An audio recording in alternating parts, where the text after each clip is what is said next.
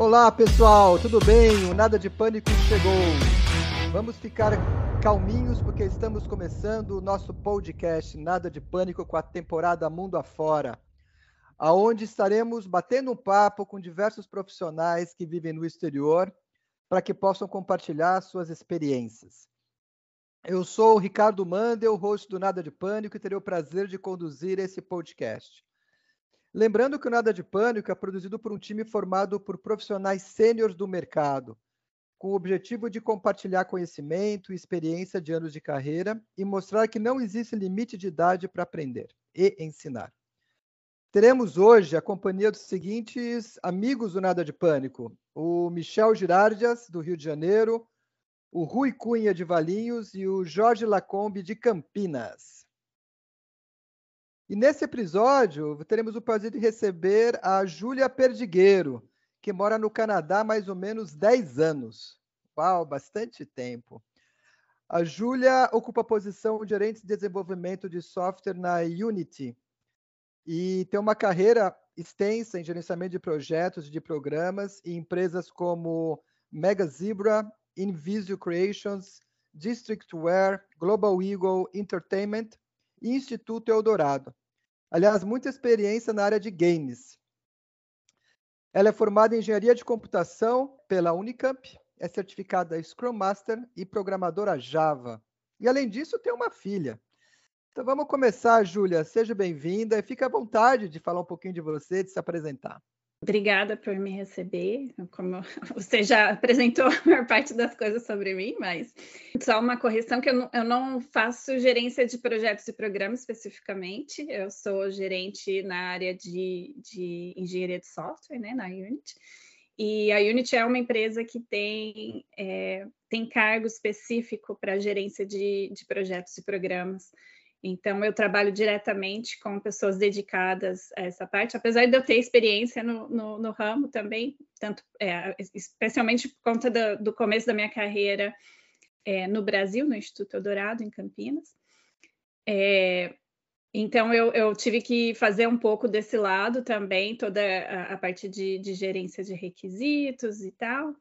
Mas hoje em dia é, eu faço um pouco mais a área de como se fosse um product owner, né? Eu, eu sou responsável por, por ter para fazer o, o, a minha equipe seguir o plano, mas a gente tem o apoio de, de gerente de projetos é, que faz toda a parte de manter a gente é, no, no cronograma, de fazer as aprovações e que ajuda a gente bastante. É, desde que eu vim aqui para o Canadá, mais especificamente em Montreal, eu comecei a trabalhar na área de jogos.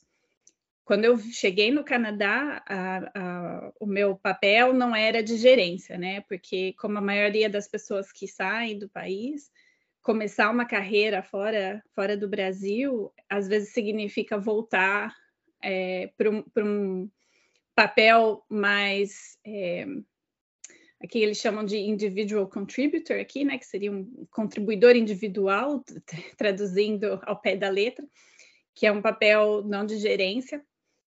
E então, como meu meu é, meu papel anterior era de programação, e até quando eu saí do Brasil eu estava de volta na programação é, um pouco mais.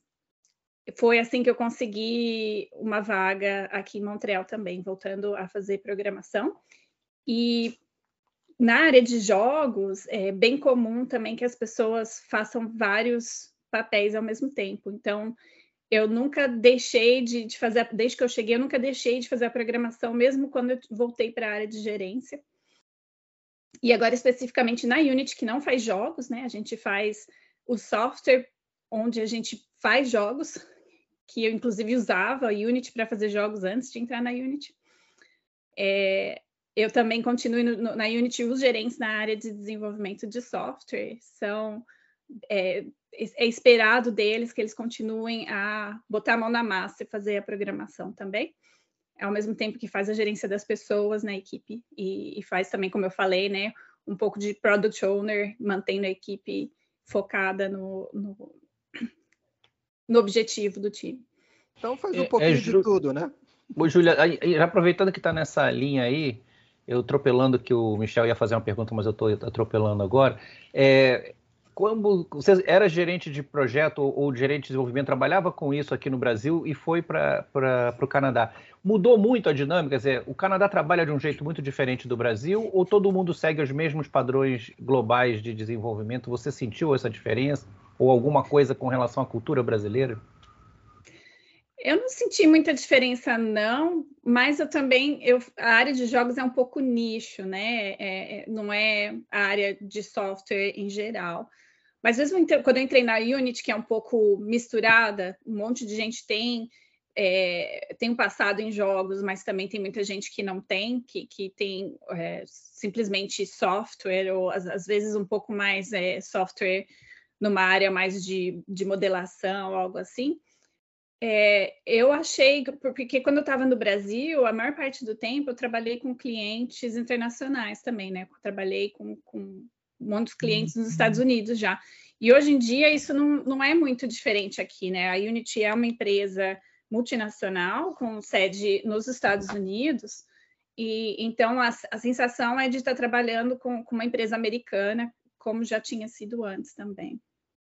Júlia, é, obrigado por você estar com a gente hoje, tá?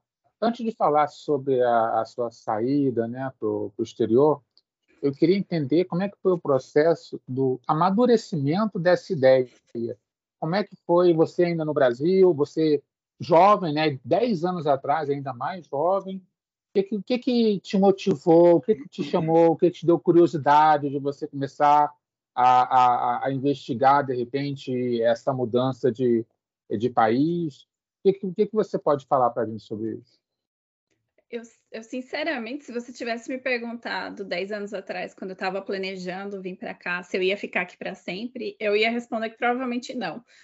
Uh, eu não saí do Brasil com a intenção de, de ir embora para sempre. Eu sempre fui muito apegada com a minha família e não conseguia me imaginar, né? Um pouco antes disso, não conseguia me imaginar nem mudando para fora por um tempo temporário.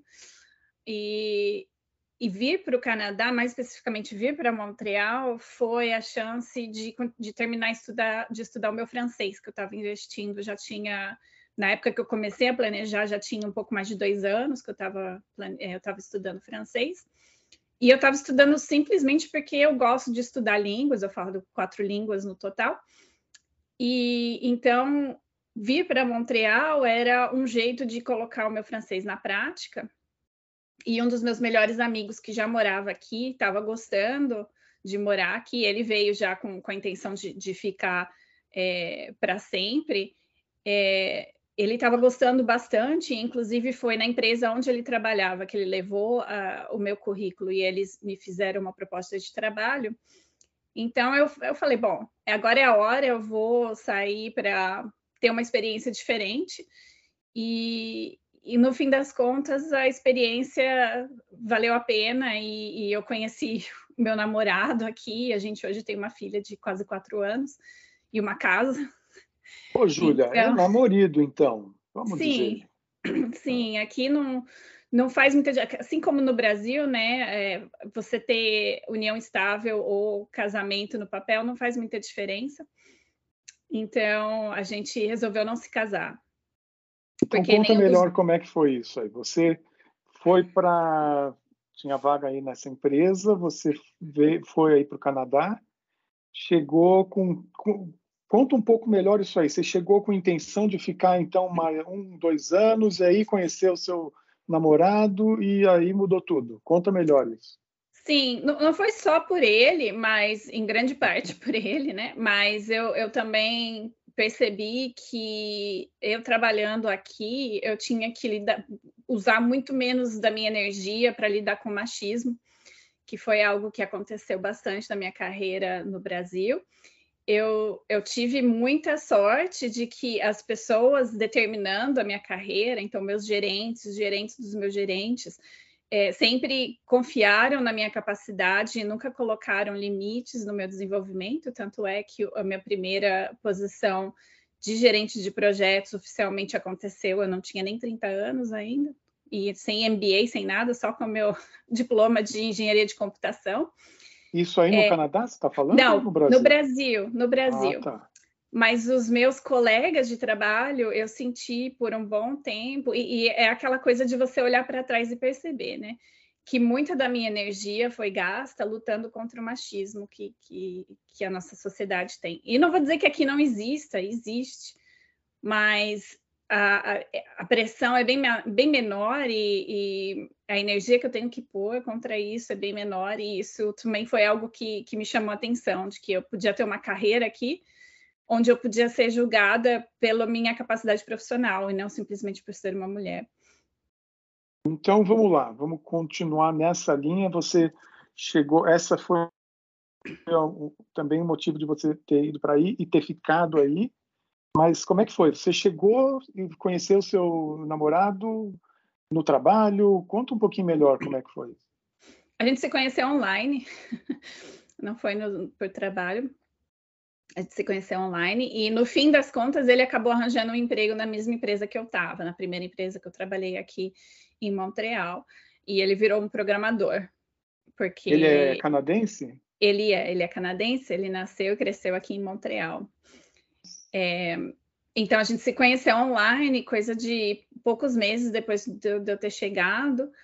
E como nós dois já estávamos né, com 30 anos, é, as coisas andaram rápido e um ano e meio depois da gente se encontrar, a gente já estava morando junto.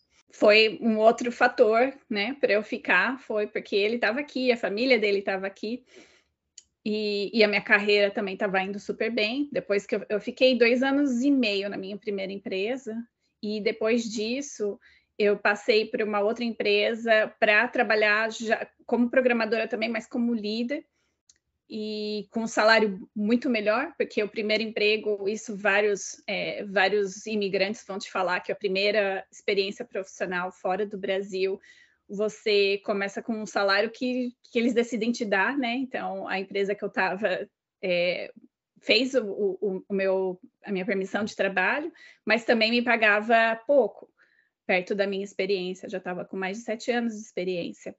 Então, eu fiquei com eles dois anos e meio, e aí, quando eu troquei de emprego, eu ganhei um grande aumento de salário e um título de gerente de volta.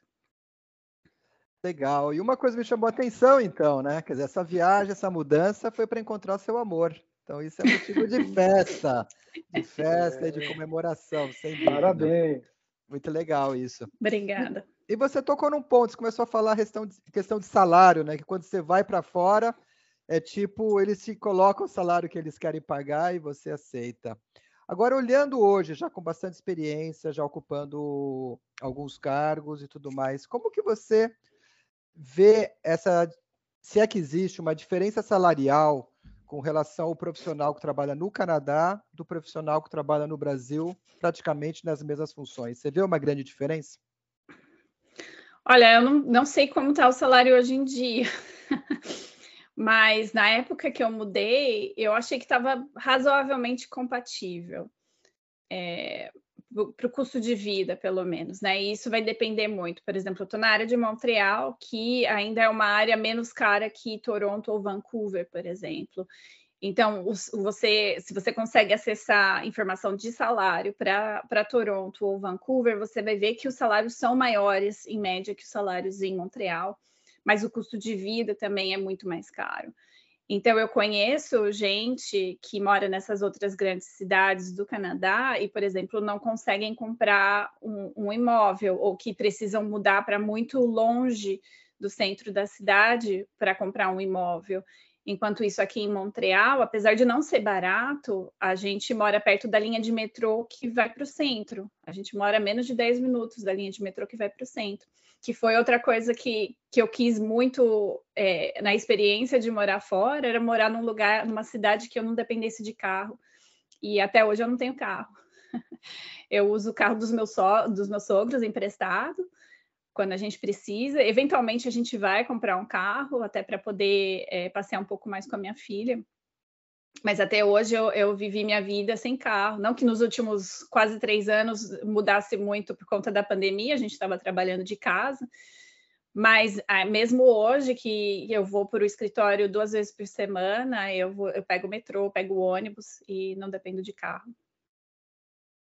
Coisa que eu não podia fazer em Campinas, né? A linha, as linhas de ah, Campinas, ah, de ônibus. Dúvida. Você se adaptou bem o jeito do, do canadense de viver e, e, essa questão do frio, que todo mundo pergunta, né? Que o Canadá é frio, como é que é? É, é, é, encontrar uma cultura diferente, num clima diferente, tudo diferente. Como é que foi isso quando você chegou aí? Você tem que estar muito disposto, né? E eu já vi vários estrangeiros que acabam voltando, não só brasileiros, mas até bastantes brasileiros que voltam para trás porque o clima é tão diferente. Então, algo que eu fiz antes de, de mudar para cá foi que, quando eu, eu vim a primeira vez, eu vim de turismo por umas três semanas no auge do inverno para ver se eu, se eu conseguia sobreviver, basicamente. Eu sempre fui muito friorenta, sempre tive medo do frio, né? Mas vou te dizer que, em média, aqui você passa menos frio do que em Campinas, porque você tem aquecimento na casa, né? Então eu controlo, eu coloco uma temperatura razoável para mim e ainda a gente mora numa casa, então o aquecimento é um pouco mais complicado, porque não tem outros imóveis do lado, mas se você é realmente muito friorento, você vai morar num, num prédio, você vai morar num, num, duplex ou triplex, que tem, tem vizinho dos lados, tem vizinho em cima e embaixo. É, o apartamento que eu morava antes daqui fazia sempre calor dentro, não, não passava frio. Eu hoje passo um pouco mais de frio na minha casa, aqui no porão, onde está o, o meu escritório, porque é mais difícil aquecer uma casa inteira, né? Mas mesmo assim, se eu quiser, eu aumento o aquecimento e aí tá tudo bem. E se você não gosta do frio, você não passa tempo lá fora, né? Eu, o meu primeiro apartamento, quando eu cheguei aqui, eu morava no, a uma esquina do metrô, né? Então eu atravessava uma rua assim, e, de, na diagonal já estava no metrô, que eu morria de medo do frio também. E aí você se acostuma você vai se acostumando e hoje em dia eu consigo ficar lá fora, obviamente, com casaco, com cachecol, com, né, com tudo, e, e não passar frio. Mas também você compra, conforme você vai passando o tempo, você compra equipamento mais e mais apropriado, e aí fica mais fácil de você passar tempo lá fora, né? É, hoje em dia eu tenho um super casaco, que se eu quiser passar uma hora lá fora, eu não vou passar frio, coisa que no começo, quando eu cheguei, não tinha, tinha um casaco mais razoável. Mas aí você vai investindo, conforme você mora aqui, você vai investindo, você vai aprendendo. Vamos continuar nessa linha. Então, o frio, né? O clima é uma diferença realmente bem grande do Brasil. É, fora isso, vamos ver outras coisas. A comida, o jeito do pessoal te receber. Eu sei que Canadá tem muito estrangeiro. Fala para gente esse outro lado também, por favor. Eu, eu já ouvi de muita gente, é, não só brasileiros, uma dificuldade em fazer amizade com o pessoal daqui. É, e, e, acho que isso é bem comum pelo, por toda a América do Norte, né? Por todo para os Estados Unidos e, e para o Canadá, pelo que eu escuto. Que é bem comum as pessoas já terem amizades e a família estabelecida e quando você faz uma amizade no trabalho, o amigo do trabalho não é um amigo com quem você vai num show depois ou você vai no happy hour necessariamente. É, é, é, aquele amigo que você vai tomar um café junto, você vai almoçar junto, né? Porque aqui a gente almoça, é bem comum almoçar na cozinha da empresa, por exemplo, todo mundo traz a sua própria marmita, ou no caso da minha empresa, como é uma empresa grande, eles, eles servem comida, tem um refeitório. É, então é bem comum você você interagir com essas pessoas durante o seu dia de trabalho e depois disso, quando você vai para casa ou no fim de semana, as pessoas desaparecem, não, não existem mais. Então é comum os estrangeiros fazerem amizade com outros estrangeiros. Então eu tenho amigos mexicanos, venezuelanos, alemães, é, não bom, brasileiros, obviamente, é, gente de vários lugares da Europa, franceses, principalmente, tem muitos franceses em Montreal. Mais Você um lugar... chinês e indiano, tem muito aí em Montreal, porque eu sei em Toronto é, é absurdo. Como é que é aí? Tem mais ou menos, a gente tem uma Chinatown aqui em Montreal que, que é bem pequena comparada com outras cidades aqui no Canadá e nos Estados Unidos, mas existe um, uma, uma região famosa entre chineses e a gente tem é, população chinesa em várias partes diferentes do, do, de Montreal. Aqui na minha rua tem algumas famílias chinesas que eu, que eu, eu falo oi, né? A gente não interage muito, mas a gente se fala oi. E tem um pouco menos que outros lugares do Canadá, exatamente por causa do francês. É uma língua muito difícil para os chineses aprender. Eles têm mais facilidade em aprender o inglês, então a população em Vancouver e Toronto são bem maiores, por exemplo. Mas sim, indianos eu não conheço muito. Eu já vi algumas pessoas de origem indiana. Eu tenho o marido de uma amiga é paquistanês é, mas, em geral, eles, eles costumam ficar mais em Toronto. Toronto é um grande centro de, de, de imigrantes indianos e paquistaneses, por exemplo. Ô, Júlia, agora voltando a falar da sua adaptação, quando você chegou, você lembra de algum caso interessante, alguma com bola fora que você deu, assim, que, que te marcou? Olha, eu não lembro, não. Apesar de que, assim, também porque a maioria dos meus amigos é estrangeiro, é, a gente tem uma. É, a gente sabe que as pessoas são diferentes e as pessoas têm é, culturas diferentes e tem uma certa né, troca de cultura, as pessoas estão abertas a essa troca de cultura. E, e, eu tenho alguns amigos daqui, né? Alguns amigos é, não só canadenses, como eles são quebecos, né? São daqui de, de Quebec, do, do, da província de Quebec. E a família do meu namorado, o Alex, especialmente, eles são de Quebec, eles são de, da região de Montreal.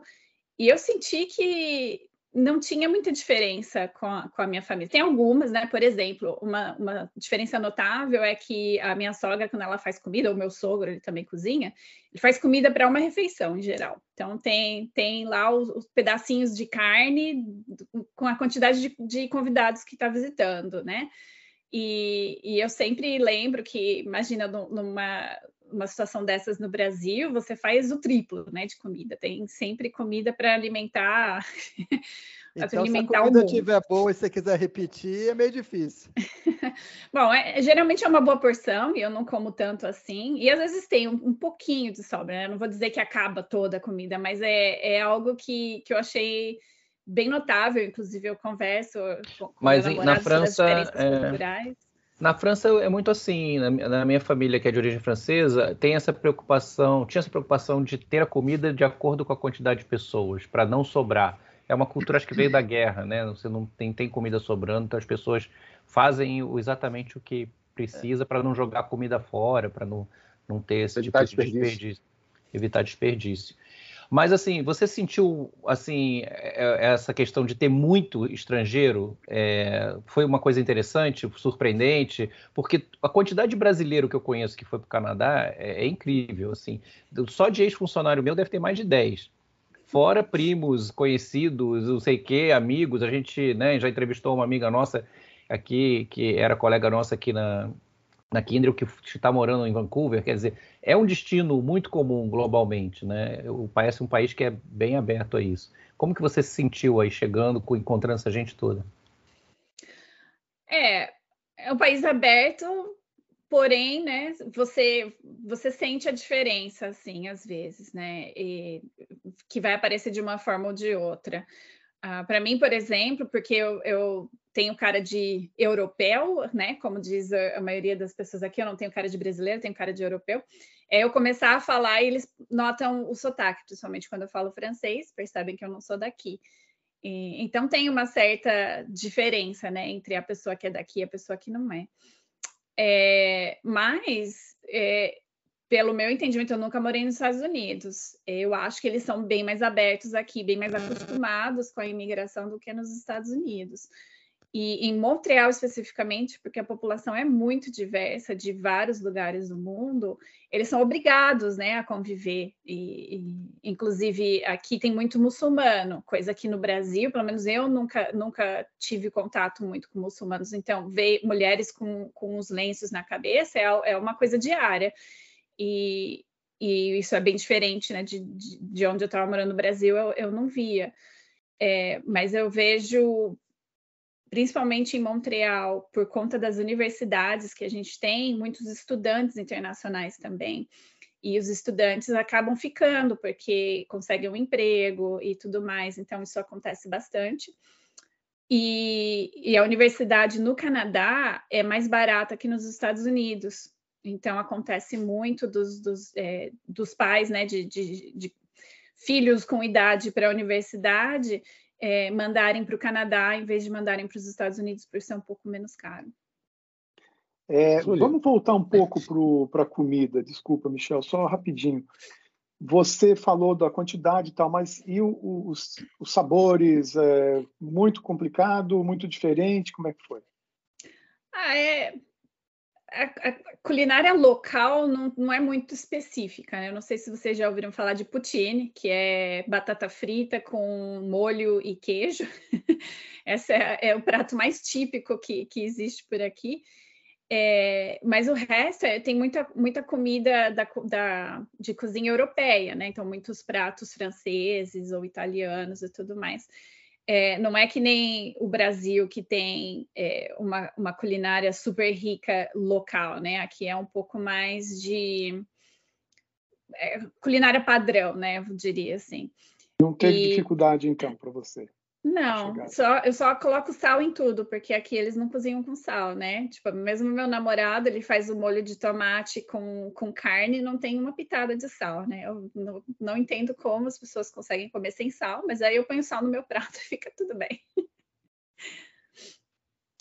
Julia, deixa eu fazer uma pergunta em relação. É, eu entendi a questão que, que, o Canadá ele recebe, né, muito estrangeiro. Em relação à legislação, você sabe dizer se tem algum tipo de diferença? Uma pessoa que, que, tenha plano de ir para o Canadá, tem alguma coisa do tipo, olha, nos primeiros anos você tem que é, se comportar dessa forma, tem que aplicar esse tipo de visto, é, em tantos anos você tem direito a pedir uma, uma, uma cidadania. Você sabe dizer isso para gente? Como é que funciona?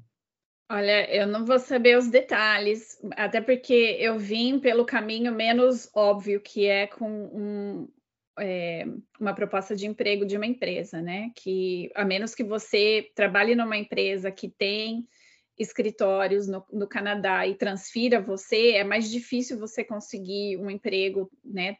Totalmente novo é, para te trazer, porque custa dinheiro e leva muito tempo, né? A documentação pode levar muito tempo, principalmente agora com a pandemia. É, a, eu sei de várias empresas que pararam de, de, trazer gente de fora por conta da demora, né? Então, se você contrata alguém hoje, vai ter essa pessoa daqui a um ano, porque não sai a documentação.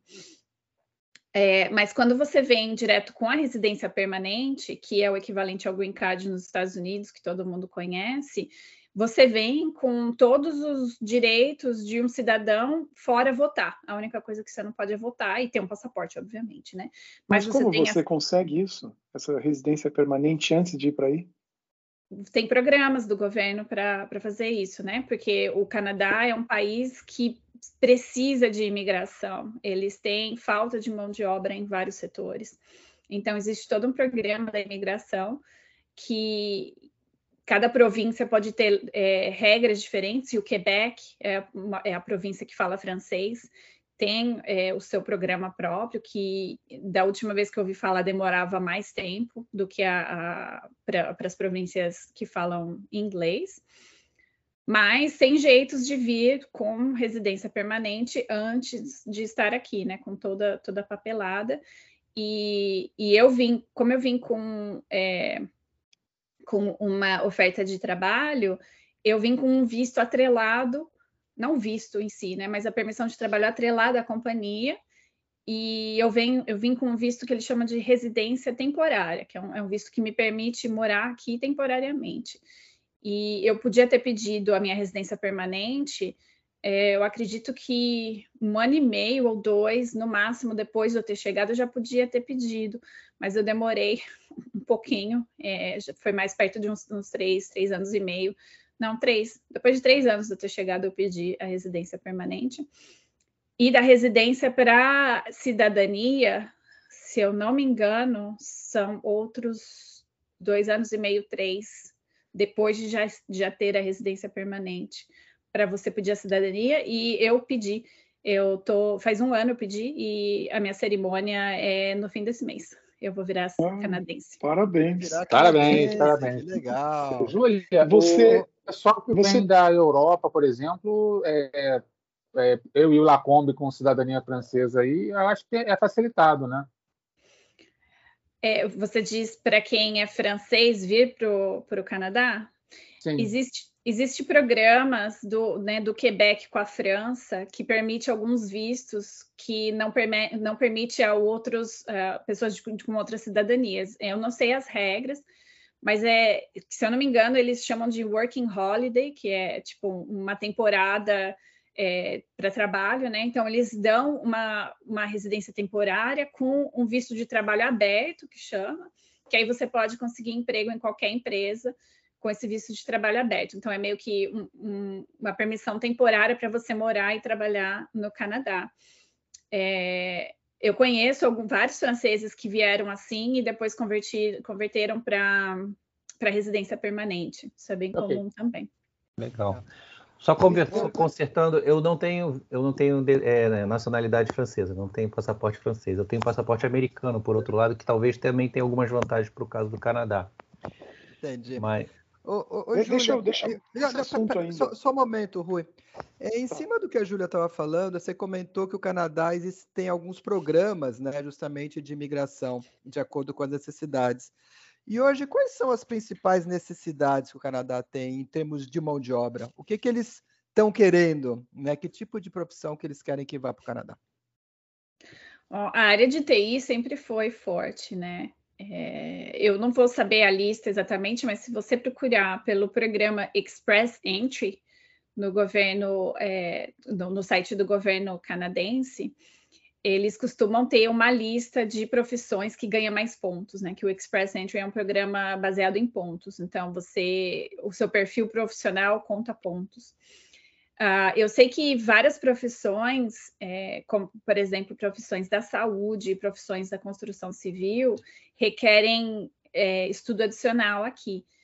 Então, para essas profissões, eu não sei é, dizer quanto aos pontos, mas eu sei que para os profissionais que vêm para cá, você tem que levar em conta que você tem que estudar mais um tempo antes de você poder exercer sua profissão para algumas coisas, por exemplo, dentista e médico, é quase você fazer a sua, a sua graduação tudo de novo para conseguir é, o, o, o, diploma. Então, muitas pessoas acabam fazendo um, um, técnico, né? No caso, por exemplo, dentista de, de outros lugares vem para cá e vira higienista, que eles chamam, que faz tudo menos dar o parecer final, que eles chamam um dentista para vir e dar um parecer final. Mas o que a gente está acostumado no Brasil, por exemplo, toda, toda a limpeza que a gente faz a cada seis meses, um ano, é, é a higienista que faz, não é o dentista. O dentista é mais para cirurgia, para tirar uma cárie, é, coisas assim.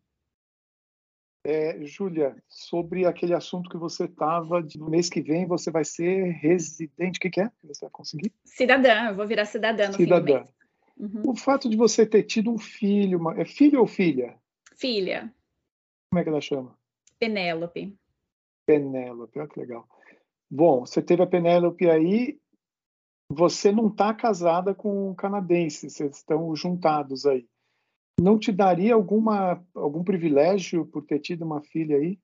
Não. A minha filha é canadense, né? Filhos de imigrantes nascida no Canadá é, é canadense, mesmo que o, o, o, meu namorado é canadense, então, de qualquer forma, ela poderia virar canadense. Mas é, a vantagem de você estar tá num relacionamento com um canadense seria para conseguir a residência permanente. É a mesma coisa nos Estados Unidos, né? O green card. Você pode conseguir um green card por relacionamento. Então, eu olhei na época que a gente já estava morando junto, que eu estava pedindo a residência, se teria alguma diferença eu pedir por ser a parceira dele ou por pela minha profissão, né? Porque eu, eu, eu pedi a minha residência permanente no, é, pelo fato de eu estar trabalhando numa área que, que interessa para eles, né? Tem um programa de você tem uma experiência de morar na província do Quebec, que chama. E o tempo de processamento era o mesmo, e a diferença é que se eu tivesse pedido por ser parceira dele, a minha residência ficaria ligada a ele, e ele vira meio que um responsável hum. legal por mim.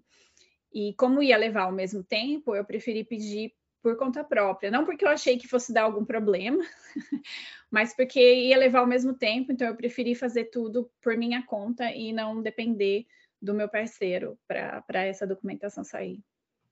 Entendi. Ô, Júlia, e pensando em pessoas que eventualmente pensam ir para o Canadá, quais seriam as suas dicas, recomendações? Eu recomendo vir no frio para ver se você não acha ruim, porque fevereiro é a melhor época para vir, apesar de que esse ano fevereiro tá, tá mais quente que a média, né? É, porque não é, a vida é, é, diferente, tem também a falta de luz, que eu não sei se, se, se as pessoas já comentaram, é, mas provavelmente o, o, o, pessoal que mora na Europa, que vocês entrevistaram, é, devem notar muito também, que no inverno, no auge do inverno, às quatro horas da tarde está escuro. Ah. Então, os, as, o, o, dia é muito curto durante o inverno, né? E, e, é muito longo durante o verão, que faz uma diferença também. Eu percebi meu primeiro verão que eu não tinha fome de noite até que a, o sol baixasse, que é tipo nove horas da noite, nove e meia, tá, tá, aí tá começando a baixar, e eu me tocava, nossa, não comi ainda, preciso comer, né? Tá de noite.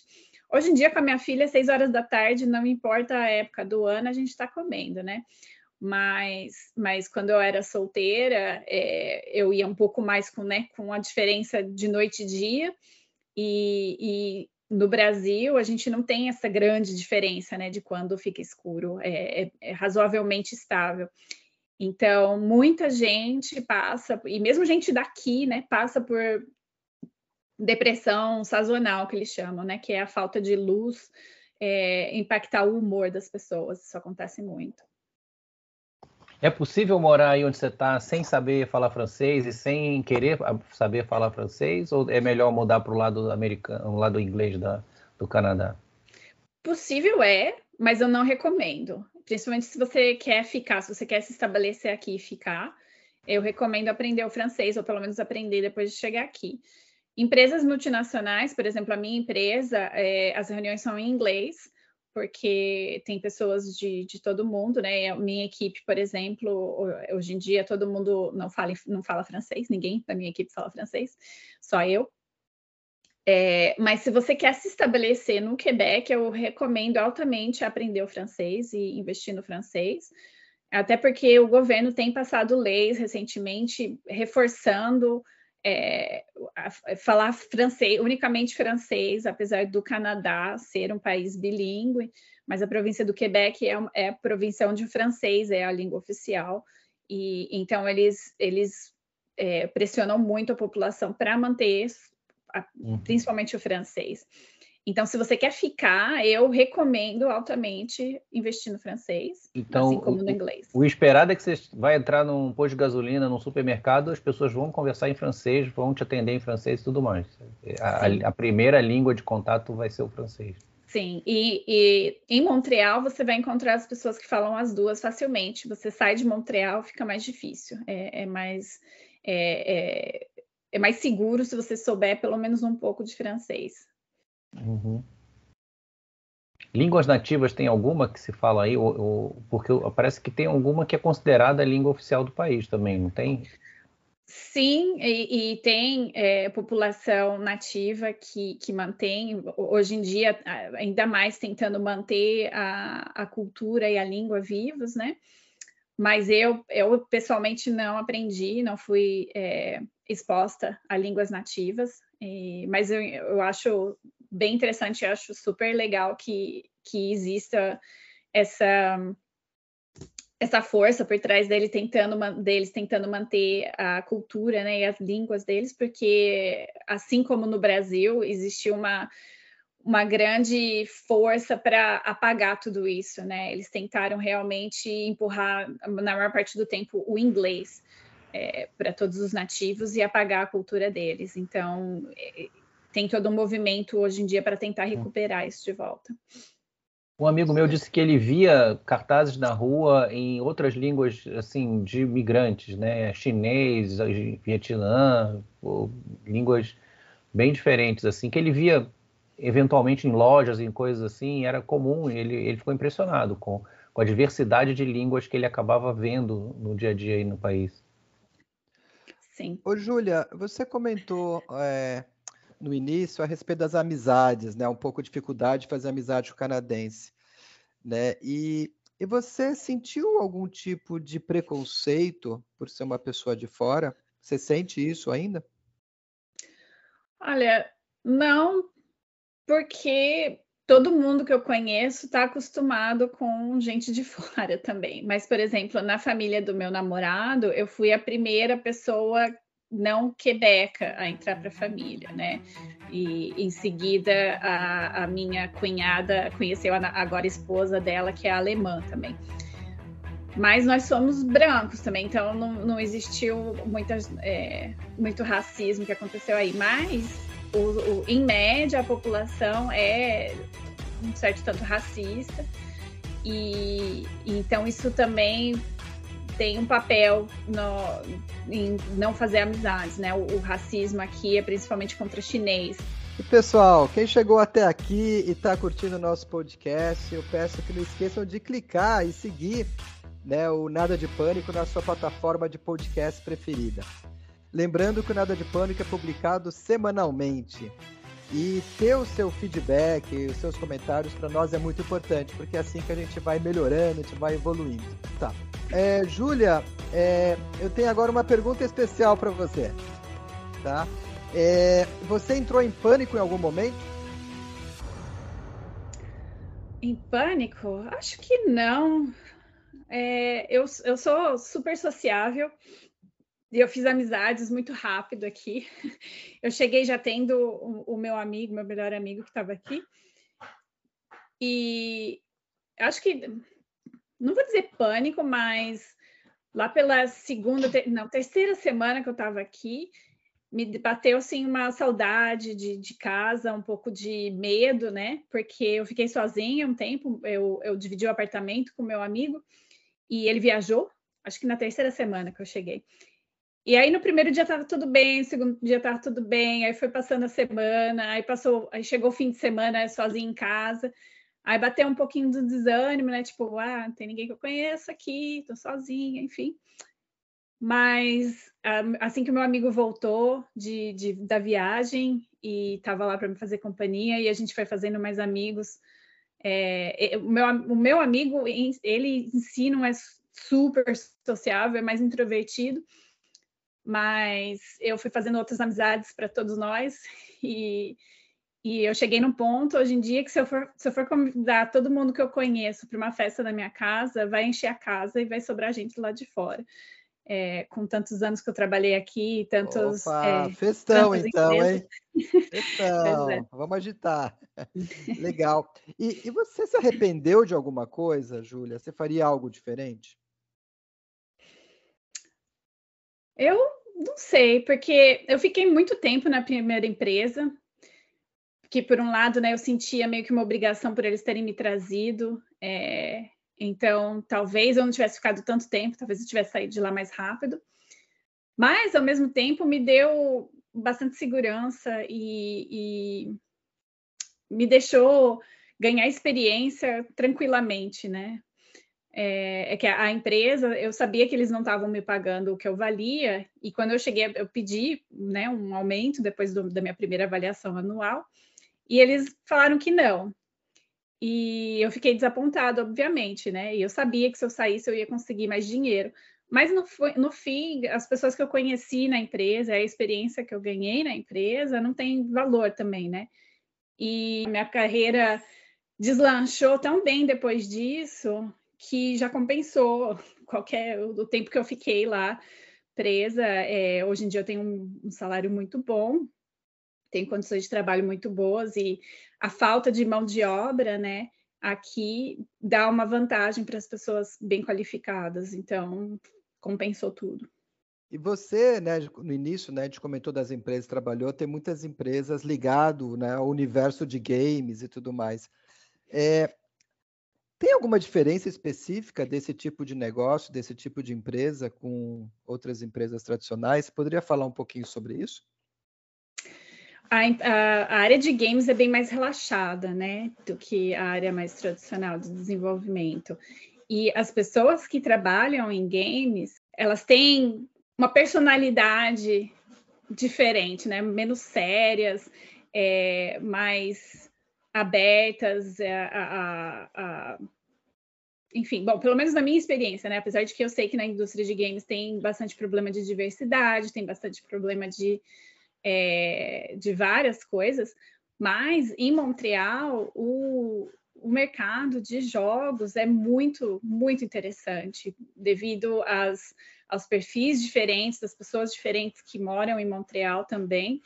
E eu tenho muito contato com toda a parte indie, né? Todo o desenvolvimento independente de jogos, porque existe um, um programa dedicado a mulheres em jogos que eu conheci no primeiro ano morando aqui e que hoje eu sou é, ativamente uma das organizadoras de um dos programas dentro desse, desse coletivo. E isso me expôs a, me expôs a muitas pessoas que, que têm uma visão como eu, né? uma visão mais igualitária, uma visão diversa do, do mundo e do mundo de jogos especificamente. Então, é. é uma área que eu gosto muito. Eu, eu achei incrível. Como, como é que é o seu papel nessa comunidade é, eu sou coordenadora do programa de incubação, que é um programa que a gente ensina pessoas que nunca fizeram jogos a fazer jogos. E, e é um programa voltado a, a, a pessoas é, de gêneros é, não, não tão representados na indústria, né? Então, mulheres e não binários. E homens trans. Pô, legal, parabéns. Obrigada. Júlio, uma pergunta para você tem uma frase que, que diz o seguinte: é, tem experiências que são ruins de passar, mas são engraçadas, são boas de contar, tá?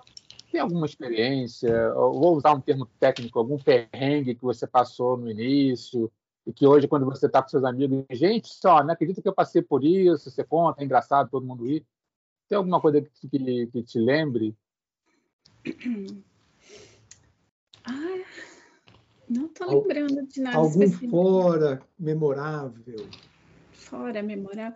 Bom, tem, tem coisas que não acontecem comigo, mas o, o fato de que você está trabalhando com pessoas que falam línguas diferentes e têm culturas diferentes, sempre tem mal entendido, né? Eu não lembro de nenhum especificamente, mas é algo que toda vez que alguém novo né, entra na equipe, eu chamo a atenção de olha, nem, to, nem todo mundo fala inglês perfeito, ou nem todo mundo tem a mesma percepção. E, e hoje, mais que nunca, eu, eu vejo é, em comunidades que eu participo que tem, por exemplo, britânicos, australianos e americanos, eles não concordam no que significa uma palavra, às vezes, né?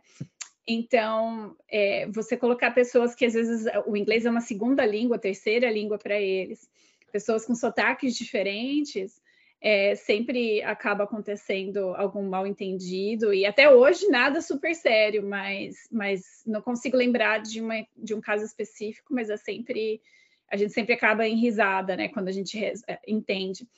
E como alguém me, me tirou sarro antes da gente começar, que aqui não se fala francês, aqui se fala quebeco, eu, eu conheço um casal de uma francesa com um quebeco que já tiveram vários mal-entendidos em francês, porque a língua não é exatamente a mesma, né? E as expressões que se usa na França e aqui são diferentes. Ô, Júlia, Só... falando em francês, você poderia falar um pouquinho aí, algumas palavras Ixi. de francês para gente? Não, Ixi. em quebecois. em quebecois. Uh, bah, merci pour l'invitation. Euh, je suis très heureuse d'être ici avec vous aujourd'hui et euh, j'espère que vous aimerez bien euh, mon histoire. Ah, que legal, muito merci. bom. merci, merci.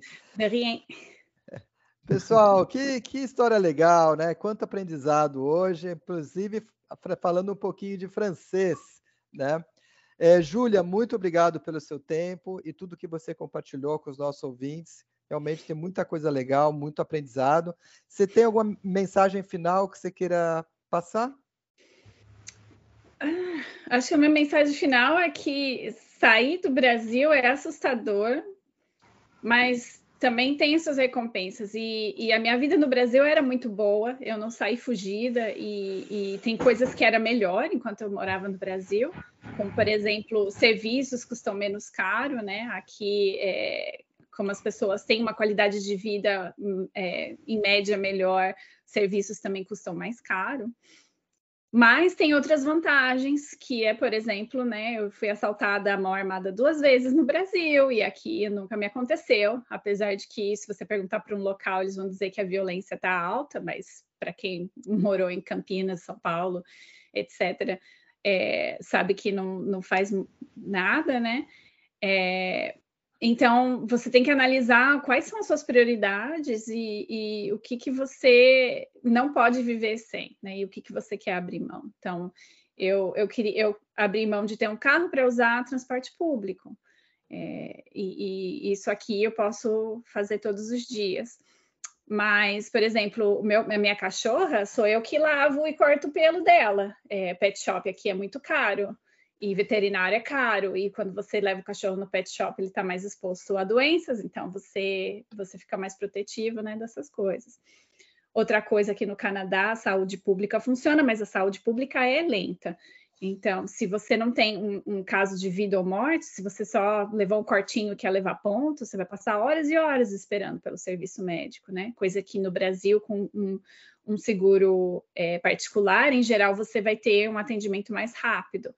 É, mas, assim, é, é, questão de você saber o que você está fazendo, você é, aprender sobre as condições locais e, e fazer as melhores escolhas para você e para sua família mas nunca achar que tudo é melhor e que tudo vai funcionar direito. Você tem que realmente ter os olhos realistas para a situação ser diferente em cada lugar. Legal, Júlia. Você falou, acho que um ponto muito interessante, né? O que a pessoa está disposta a abrir mão, né, para morar fora. Uhum. Legal. Então, Júlia, muito obrigado. E eu agradeço também a participação é, dos membros Nada de Pânico, do Michel Girardias, do Jorge Lacombe, do Rui Cunha e eu, Ricardo Mandel. E terminamos o episódio de hoje do Nada de Pânico. E se você está curtindo, claro, siga nas nossas plataformas e compartilhe com seus amigos, com o pessoal que você conhece, é, para que eles possam também obter essas informações, tá? É, lembrando que é publicando semanalmente, então semana que vem estaremos com mais um episódio. Sigam também é, a nossa página do LinkedIn, L3 Forum Lifelong Learning, além do nosso Instagram, LPTeam Brasil.